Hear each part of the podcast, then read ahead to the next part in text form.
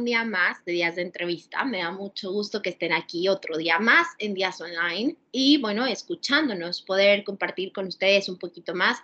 Eh, muchos de ustedes saben que mi propósito es traer y tener aquí, conocer a todos los estudiantes organizados que la están rompiendo en Argentina.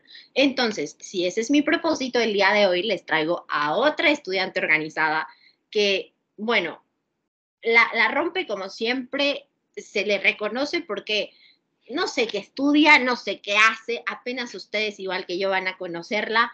Ha dado en marchas, fue exigir que la educación vuelva a ser un derecho, con, por ejemplo, el Olivo Fest, ahorita en, eh, cuando se festeja la o se celebra o se conmemora la libertad de Argentina, estuvo ahí diciendo que no quiere Ezeiza y exige lo que de verdad es necesario, que es la educación. Me da mucho gusto saludar hasta Argentina a Camila Roy. ¿Cómo estás? Bienvenida. Gracias por estar aquí. Muchas gracias, muchas gracias a vos por invitarme. Un placer para mí estar acá. Em, y bueno, nada, eh, primero también felicitarte a vos por lo que haces, eh, es increíble, me encanta tu, trabajo periodístico, está muy bueno y por supuesto gracias por darnos la oportunidad a todos los estudiantes organizados de, Argentina de que, de que participemos y de que nuestras voces lleguen a lo largo de, no sé, del mundo tal vez. Claro, 100%. Y me encanta, muchísimas gracias por eso del trabajo periodístico, me siento halagada pero me encanta que la están rompiendo. Yo creo que eh, es cierto que todo el mundo debería saber quiénes son ustedes, porque yo no sé cómo le hicieron, más bien sí sé, ya hemos hablado mucho, pero cómo pudieron todos, todos, todos vencer miedos, prejuicios, realidades, eh, una realidad bastante difícil que vive la Argentina día a día, cómo lo pudieron hacer y decir, a ver, ya no banco más esto, necesitamos educación, ¿no? Y antes de poder hablar de esto, me encantaría hacerte la primera pregunta que a todos les hacemos, que es ¿quién eres? ¿Quién es Camila de Voz de Camila? Bueno, a ver, complicada. Em, se supone que no hay nadie que me conozca mejor que yo, pero a veces hasta me cuesta a mí misma reconocerme un poco. Camila es eh, una joven argentina em, que, bueno, con sus idas y vueltas, eh, lucha eh, constantemente por ver a la Argentina que, con la que sueña y con la que nada, desea para, para las generaciones futuras y por supuesto para ver ella misma, em, que toda la vida bailó, fue bailarina, em, una loca apasionada por, por, las artes en general, pero que eh, noto que si, si no hay cultura, si no hay educación, no iba a llegar a, absolutamente nada y que la única manera de hacerlo era involucrarse. Em, soy una persona eh, muy perspicaz, creo, eh, que, que, trata de que todo lo que, lo que hace salga bien, que quiere controlar todo lo que pueda para que todo salga en orden y eh, así tal vez lograr lo que se propone, ¿no? Ok, me encanta. Fuiste bailarina. ¿Cuánto tiempo? Eh, justo hoy estaba viendo tus stories en Instagram y bailabas y agradecías al cuerpo y a la danza por darte esta expresión de la libertad. Y yo te pregunto, ¿qué se siente eh, para alguien que baila a veces sentirte que, que el movimiento te hace mover esta energía y te sientes libre? ¿Qué se siente vivir tal vez en un país en donde las libertades se han cortado de lo más horrible, ¿no? O sea, desde la pandemia, tal vez el hecho de no ir a estudiar, de no ir a ver a tus amigas, de no poder salir y echar el cafecito o de no poder ir a la escuela, hasta como por ejemplo ahorita tal vez la libertad de poder hablar o así. O sea, ¿cómo se siente para alguien que sabe lo que es libertad, que mueve la energía, no tener esta posibilidad?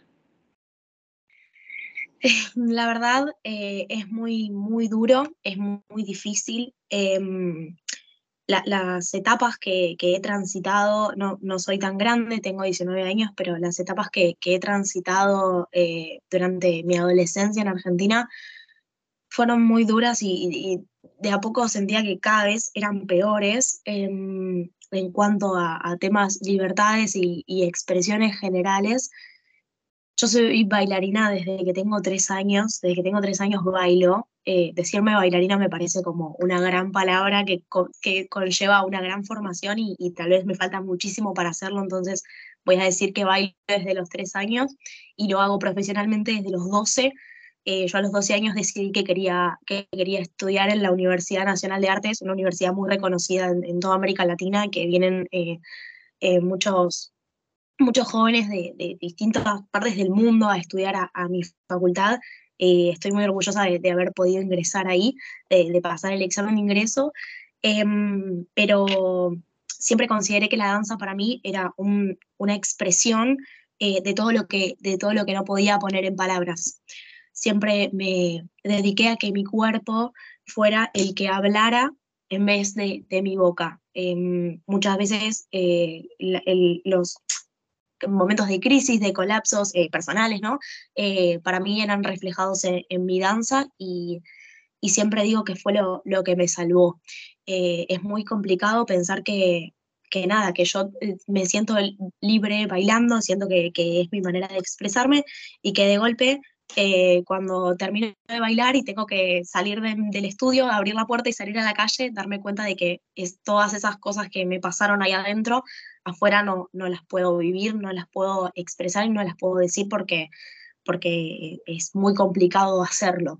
Em, la, la, pandemia fue, fue muy difícil, fueron eh, un año y medio bailando en mi casa, fue muy duro, fue muy duro. Eh, y fue creo que ahí el momento en el que me di cuenta de que la danza fue lo que me salvó de, este encierro tan duro que tuvimos en Argentina eh, y, y cómo, liberaba a través de, mi danza, pero, pero fue muy complicado.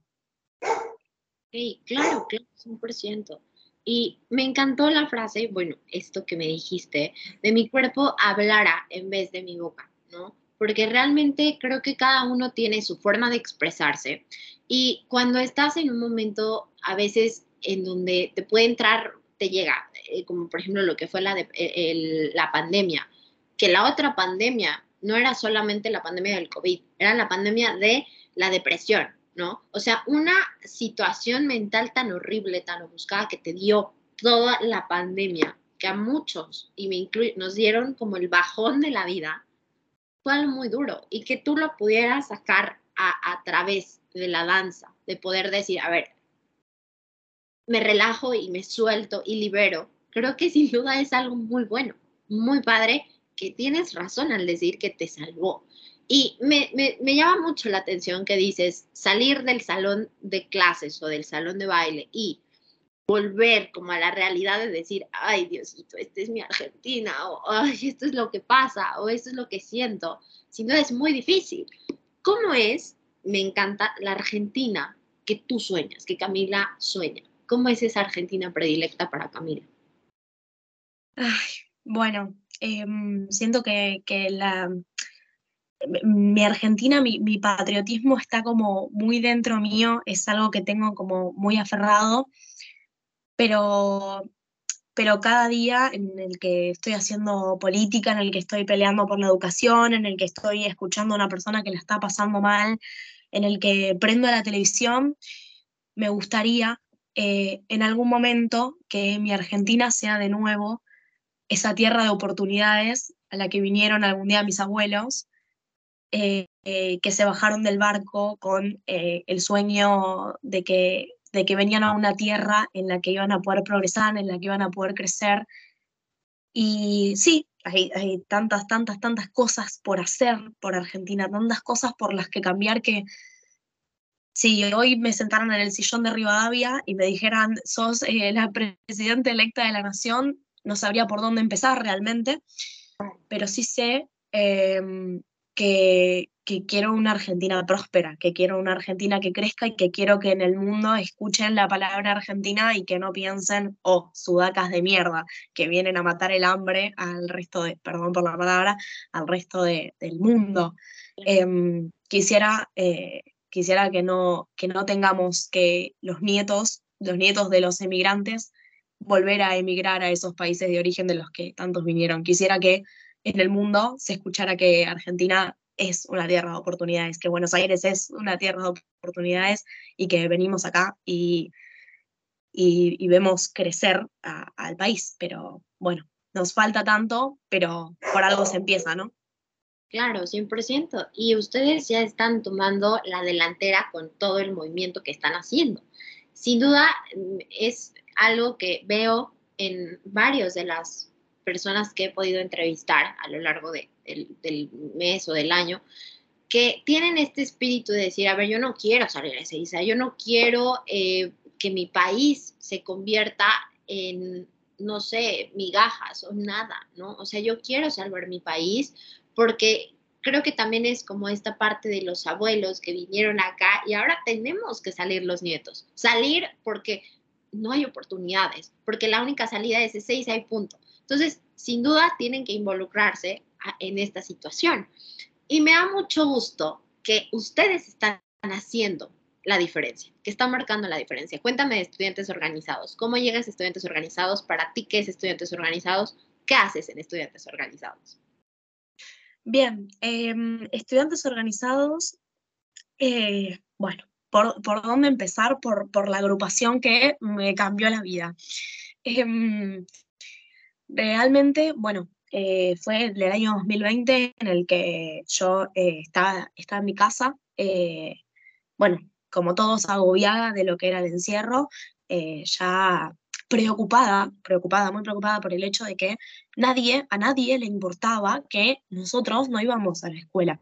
Era el último año de mi secundario, yo terminaba y me egresaba en ese año, en el 2020, eh, y nadie hablaba, a nadie le importaba que los chicos no íbamos al colegio.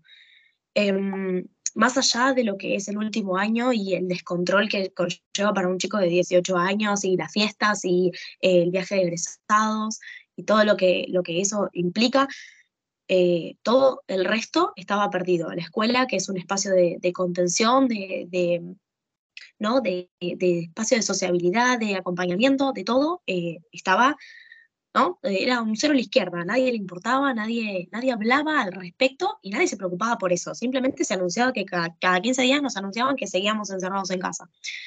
Eh, fue eh, un día que estaba en la casa de mi abuela cuando em, veo que habían hecho una manifestación eh, por la vuelta a las aulas, con distintas consignas, ¿no? Volvamos a la escuela, aulas abiertas, casinos sí, pero aulas no, y demás, demás consignas que, convocaron a, a, un montón de personas a juntarse en la puerta del Ministerio de Educación a reclamar de nuevo por la apertura de las escuelas.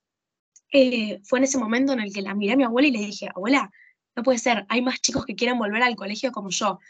Y mi abuela se quedó anonadada, porque hasta el momento nunca había tenido como una manifestación mía de, decir, tipo, quiero volver al colegio. O sea, ¿por qué a nadie le importa que yo no esté en el colegio?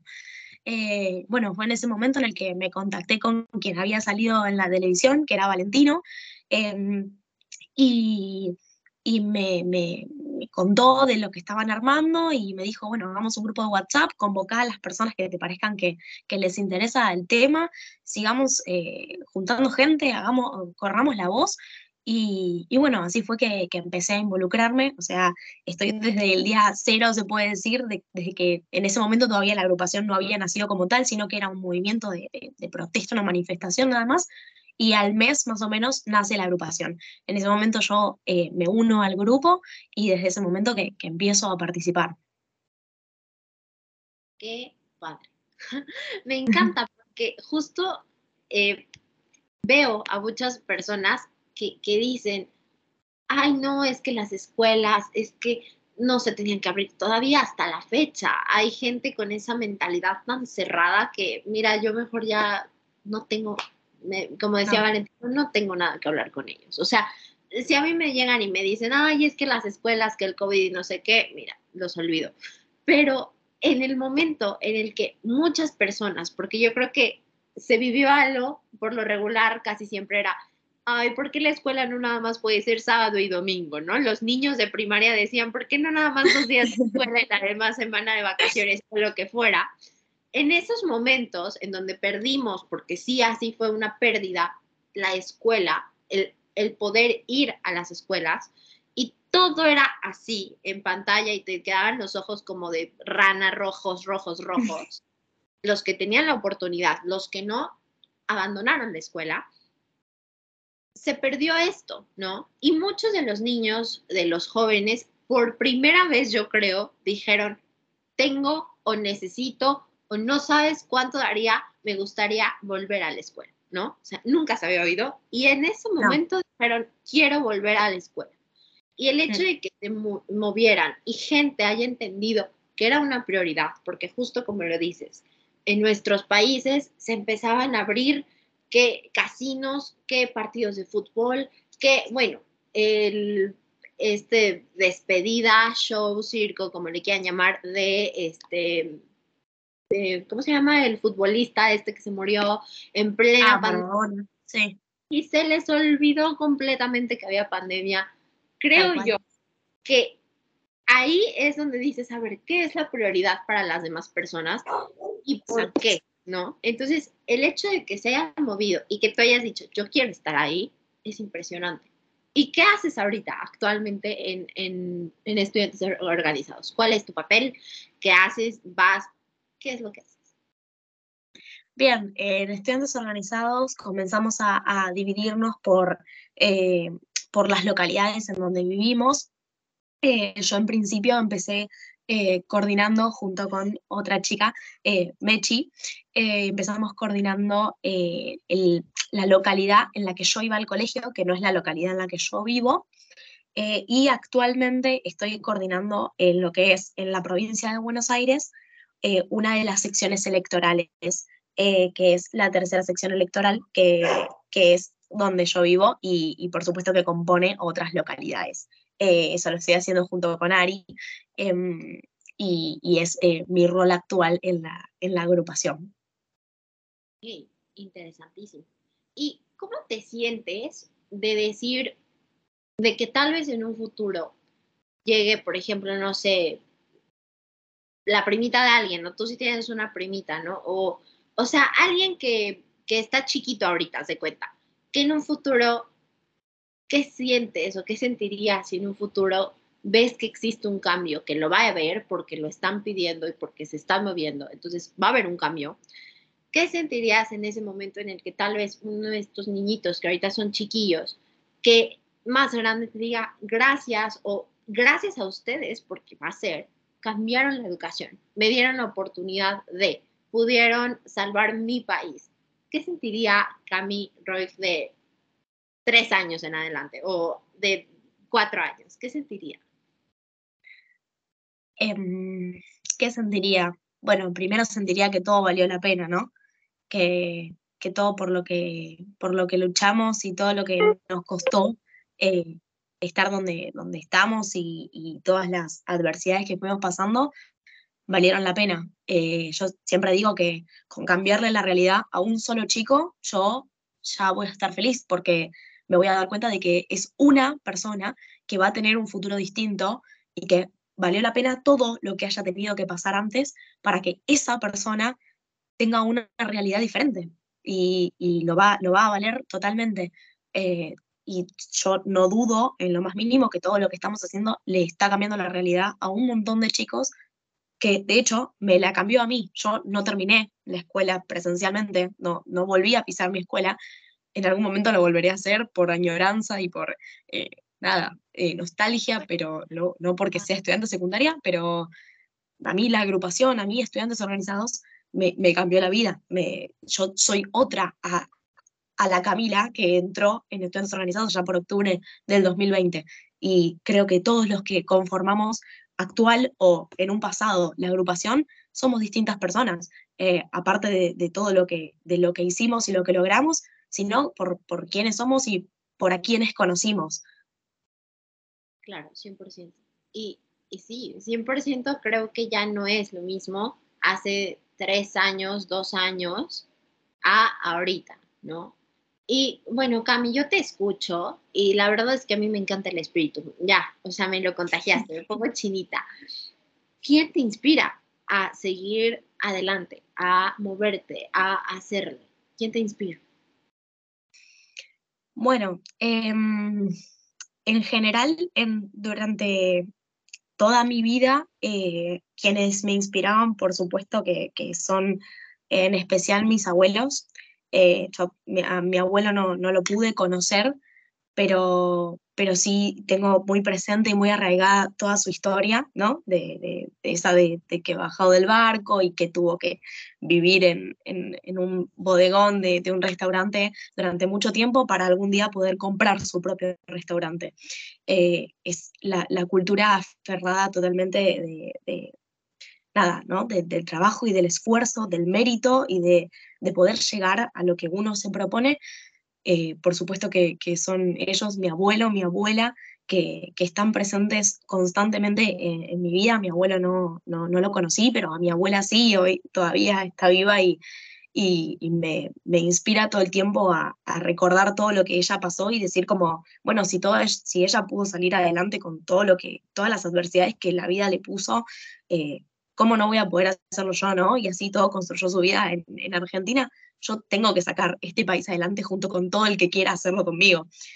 Pero la realidad es que para la educación y para todo lo que hacemos hoy en día, quienes me inspiran son mis compañeros, eh, son mis compañeros de agrupación, o sea, Ari, Mechi, Valen, Pato, Licha, Bruno, Meli, eh, y, muchas personas que tal vez hoy ya no están eh, en la agrupación o que mismo hoy, hoy están y, y son quienes vienen y quienes se ponen a, redactar proyectos a las 3 de la mañana con nosotros y quienes nos la pasamos en Zoom eh, o, nos la pasamos pensando qué hacer y qué podemos hacer que sea tangible y que, que pueda lograrse. Son ellos quienes, quienes me dan ganas de, de, todo el tiempo seguir pensando y, haciendo, eh, recibir un mensaje y, ver que del otro lado hay una respuesta automática de sí, hagamos, sí, vamos por esto, sí, allá, sí, acá.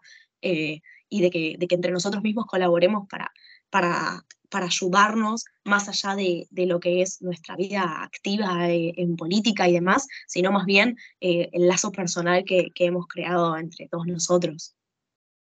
Sí, claro, 100%. Y creo que es como, no, no, sabría cómo decirlo, pero es como una redecilla, ¿no? O sea, todos se comparten cosas, todos pueden hacer algo, todos inspiran a todos. Y creo que es algo bien interesante porque lo hablaba con Bruno en, en la entrevista que le hice, que decía, creo que cuando te, tus compañeros te inspiran ahí, ahí es donde imagínate que con los que trabajas sientes esa admiración, esa inspiración, ese de decir, wow, o sea, me mueve, me motiva, me llena, me, cambia la vida, ¿no? Y creo que todos ustedes, por el simple hecho de hacer las cosas con miedo, con las adversidades que tal vez hablamos, con todo, pero que lo hagan, que se inspiren unos a otros, que no se rindan, que tengan presente cuál es su meta, son unos ganadores completamente porque lo hacen y porque se mueven y porque hay mucha gente que allá está afuera pensando tal vez como un como una Camila, ¿no? De decir, yo quiero regresar a la escuela, pero no se atreve a decir cómo o no se atreve a moverse. ¿Qué le dirías a esas personas que no se mueven? o que aunque tengan la intención, les da el miedo o de decir, híjole, es que no, porque me va a pasar esto. ¿Qué le dirías a esa gente? Que les diría que em, si la realidad en la que viven les gusta, que entonces sigan así.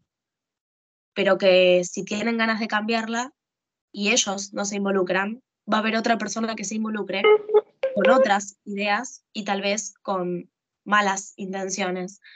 Entonces, si uno quiere ver el cambio, tiene que empezar por uno mismo. Si uno tiene ganas de decir que lo que está pasando no está bien, que uno no está de acuerdo, que no le gusta, que no condice con sus ideas, entonces que salga y que lo diga y que va a haber toda una red de personas detrás que también piensan como él, como ella, que están de acuerdo y que tiene un espacio de contención en el que pueda refugiarse que todos tuvimos miedo en algún momento, que todos pensamos dos veces antes de involucrarnos en temas como estos y que todos tuvimos personas que nos dicen todos los días que no vamos a llegar a nada, que es una locura lo que hacemos, que cómo vamos a meternos en el barro cuando hay otras personas a las que se le pagan por hacerlo, que cómo vamos a escuchar las cosas que escuchamos o cómo vamos a hacer lo que hacemos.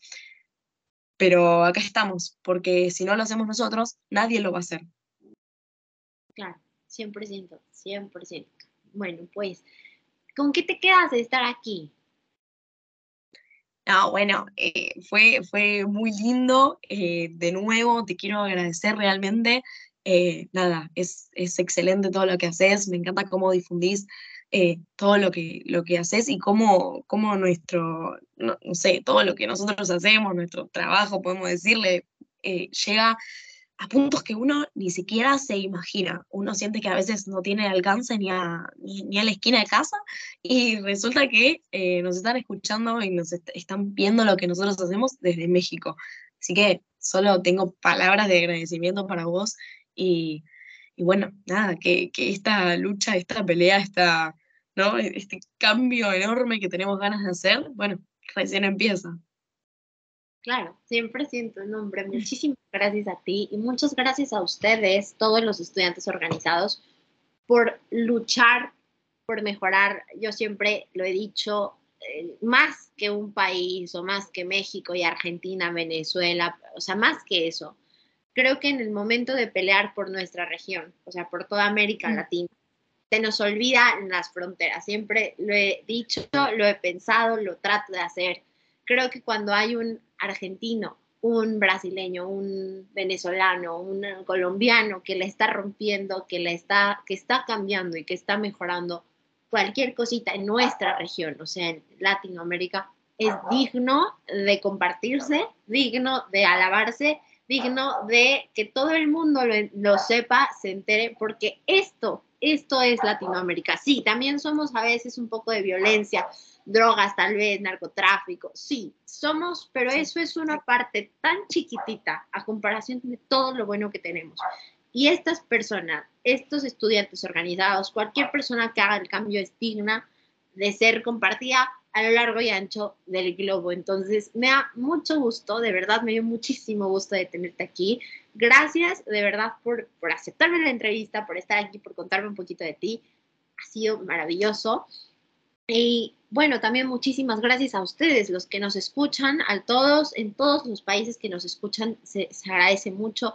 Por favor, no deje de compartir estas entrevistas de estudiantes organizados, porque todos deben saber que en Latinoamérica sí se mueve, sí se mueve la gente y nos estamos moviendo para recuperar nuestra región, nuestros países y nuestros sueños. Así que, pues bueno, muchísimas gracias a ustedes. Gracias, Cami, por estar aquí. Un gusto completamente. Cuídense mucho. Nos vemos en la siguiente. Adiós.